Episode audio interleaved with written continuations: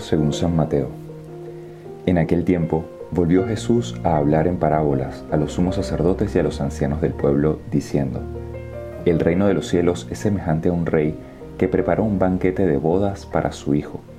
Mandó a sus criados que llamaran a los invitados, pero estos no quisieron ir. Envió de nuevo a otros criados que les dijeran, Tengo preparado el banquete, he hecho matar mis terneras y los otros animales gordos todo está listo, vengan a la boda. Pero los invitados no hicieron caso. Uno se fue a su campo, otro a su negocio, los demás se les echaron encima a los criados, los insultaron y los mataron. Entonces el rey se llenó de cólera y mandó sus tropas, que dieron muerte a aquellos asesinos y prendieron fuego a la ciudad. Luego les dijo a sus criados, La boda está preparada, pero los que habían sido invitados no fueron dignos. Salgan pues a los cruces de los caminos y conviden al banquete de bodas a todos los que se encuentren. Los criados salieron a los caminos y reunieron a todos los que encontraron, malos y buenos, y la sala de banquete se llenó de convidados. Cuando el rey entró a saludar a los convidados, vio entre ellos a un hombre que no iba vestido con traje de fiesta, y le preguntó, Amigo, ¿cómo has entrado aquí sin traje de fiesta? Aquel hombre se quedó callado. Entonces el rey dijo a los criados, Átenlo de pies y manos y arrójenlo fuera, a las tinieblas. Allí será llanto y desesperación, porque muchos son los llamados y pocos los escogidos. Bueno, este Evangelio de hoy domingo nos recuerda esa historia de amor de Dios con nosotros, pero en este caso más específico con el pueblo de Israel, con quien empezó la relación con la humanidad, y esa insistencia de Jesús en continuar queriendo tocar el corazón de esta gente para que se convierta, para que entendiera eh, quién era Dios y el amor que les tenía. Pero ellos de corazón muy, muy duro, muy soberbios, muy ensimismados y creyéndose superiores y mejores porque eran el pueblo elegido de Dios, creían que estaban en lo correcto, muy apegados a la ley. Eh, sabemos a lo largo de todo el Evangelio las críticas de Jesús, ¿no? Ustedes están demasiado pendientes de la ley, pero luego son para nada misericordiosos, ¿no? Con la gente que sufre, con la gente, eh, incluso la gente alejada. Entonces, Jesús se da cuenta que gente con un corazón bastante duro, muy soberbia, que no quiere aceptar su mensaje y él insiste una y otra vez. Y a través de esta parábola les está volviendo a decir, de modo indirecto, miren, o sea, ustedes se van a perder el banquete. O sea, les hemos invitado millones de veces a través de los profetas, este, eh, a través de personas, mensajeros, y ustedes lo que hacen es acabar con los profetas, los matan, no aceptan el mensaje, endurecen su corazón, se meten en sus vidas y no quieren saber nada de lo que realmente es importante para nuestra salvación eterna. Entonces Jesús sigue insistiendo, de hecho insistió tantas veces como en esta parábola que hay un momento que todos ustedes conocen cuando Jesús ve Jerusalén, desde un monte alto y llora eh, de las pocas veces que la Biblia dice que Jesús lloró y dice Jesús en este momento, Jerusalén, Jerusalén, eh, tantas veces quise acorricarte, ¿no? Acurrucarte o, o protegerte como una gallina acurruca sus polluelos, pero tú no quisiste. Qué fuerte esto, ¿no? Te amo tanto, fuiste ese pueblo de elección a través del cual yo iba a llegar a toda la humanidad, pero tú no aceptaste mi mensaje, porque endureciste tu corazón, porque te creías superior. Y esto se puede aplicar bastante bien a nosotros también hoy. Nosotros que incluso hemos sido bautizados, eh, muchos quizás de los que escuchan este podcast crecieron en un ambiente católico, otros lo empezaron a vivir luego, pero aquí lo que Jesús nos quiere decir es cuidado con creerte superior a los demás, porque yo con una persona de corazón soberbio que se cree superior, porque de repente sí tiene una vida espiritual más o menos decente, pero que a la hora de la hora no es misericordioso, no es caritativo, no es humilde, yo no puedo hacer nada.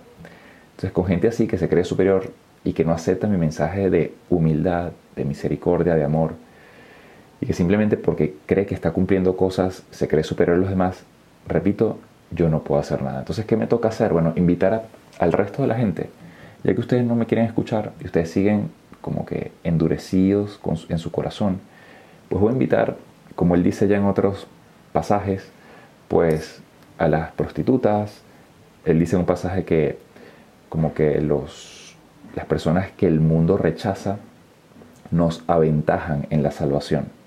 Porque a veces entre la gente que nosotros podemos ver como gente malvada, que rechazamos porque llevan una vida quizás alejada de Dios o, o bueno, quizás moralmente no correcta, a veces en el fondo son gente que ha sufrido tanto y que quizás tiene esa vida por, por sufrimientos del pasado, por la educación que recibieron, por traumas de la niñez, quién sabe todo lo que habrán vivido. Pero en el fondo es gente humilde que se reconoce pecadora, que se reconoce limitada y que quizás en medio de su pecado sí se acerca a Dios con humildad, sí tiene un corazón distinto con las personas que le rodean. Entonces Jesús dice, bueno, yo voy a invitar a todos estos, ya que ustedes no me escuchan, pues yo voy a invitar a todos estos. Y quizás estos, cuando me conozcan, se van a vestir con el vestido de fiesta, que es el vestido de la gracia. Y que en parte y esto es muy importante, es el vestido de la obediencia. Creo que muchas de las personas, y me incluyo los sacerdotes también, que seguimos a Cristo, em, podemos creernos buenos porque hacemos cosas, cumplimos cosas, em, o rezamos algo. Pero lo que nos hace, digamos que enteramente buenos delante de Dios es primero un corazón humilde, que yo sé que no soy más porque rece o practique tal cosa, sino porque Dios actúa en mí y Él me da la gracia. Eso en primer lugar. Y luego porque soy humilde, sé que no soy perfecto y tengo que obedecer. No a las cosas, hacer las cosas como a mí me parecen, sino como, como Dios me pide que yo lo haga. Y a veces pasa que dentro de nuestro mundo hay cosas que Dios nos pide que nos cuesta mucho obedecer. Y en esa falta de obediencia, en esa falta de humildad y misericordia, como dije antes, Dios no puede actuar. Y esa obediencia, esa humildad a lo que Él nos pide vivir con, como decía antes, con caridad, con humildad y con misericordia, es lo que nos da la gracia. Es el vestido de fiesta para poder entrar en el reino. Quizás Dios nos ha invitado a nosotros, eh, estamos cerca de Él, pero cuidado con que nos quedemos fuera, él dice, son muchos los llamados, pocos los escogidos. Al final, nosotros mismos nos sacamos de la lista de escogidos cuando no vivimos en la gracia. Entonces hoy en esta meditación, simplemente pedirle a Dios, en primer lugar, Señor, dame un corazón humilde, que reconozca mi condición de pecador. Soy pecador, todos cometemos pecados. Constantemente somos soberbios, nos creemos más que los demás, juzgamos a mucha gente, criticamos a mucha gente y inconscientemente la podemos que consideramos incluso inferior a nosotros. Pasa mucho, y esto lo he hablado en otras circunstancias, ¿no? Gente que, sí, moralmente quizás lleva una vida que ante los ojos del mundo no es la más correcta, ¿no? Ya he hablado de a veces gente que entra en la iglesia tatuada, entonces recibe juicios y críticas de los demás, como si este fuera una persona de un menor rango que yo, porque yo sí no estoy tatuado y él está tatuado. O sea, ese tipo de juicios, o porque esta persona eh, se divorció y ahorita anda con otra, o aquel eh, porque es homosexual y tiene pareja. Sí, sí, incluso puede haber mucha gente que esté en situaciones de pecado. Eso no, no lo vamos a negar, no vamos a negar lo que sí es pecado y lo que no. Pero el punto es que todas esas personas también acercándose a Dios pueden cambiar de vida. Y esto es lo que Dios de alguna forma quiso transmitir aquí. Yo a ustedes les invité, les llamé, pero ustedes con su corazón duro, que solo lo que hace es enjuiciar a los demás, se están perdiendo mi gracia, se están perdiendo la salvación. Entonces no me queda otra, ya que he insistido tanto con ustedes y ustedes no cambian, de invitar a toda esta gente. Y, bueno, y ojalá que ellos en su proceso de cercanía a mí, cuando me conozcan, vayan poco a poco cambiando de vida, vistiéndose con el vestido de la gracia, el vestido de la obediencia, de la humildad, de la misericordia y del amor, y puedan llegar al cielo. Y por eso Jesús, de hecho, y termino con esto, cuando invita a esta gente, ve que uno no está vestido con el, vestido de fiesta, que es el vestido de gracia, y le dice, mira, yo te invité, tú llegaste hasta aquí, pero no quisiste cambiar. no puedo hacer nada contigo. Entonces, lamentablemente, tú sabías las condiciones, pero ahora te tienes que quedar fuera. Entonces, bueno, como decía antes, pidámosle a Dios, pidámosle a Dios hoy esa gracia de crecer en la humildad, de pedirle al Señor, dame tu gracia constantemente todos los días. Vísteme con tu vestido de gracia, que es el vestido de la humildad, es el vestido de la caridad con la gente alejada, con la gente que sufre, con la gente que se siente rechazada, que es el vestido de la oración. Eh, y dame entonces la gracia de, vestido así, poder alcanzar algún día la vida eterna. Espero que esta meditación te haya ayudado a crecer en tu relación con Dios. Y bueno, que pases un feliz día, un feliz domingo, también una feliz semana a partir de mañana y que Dios te bendiga.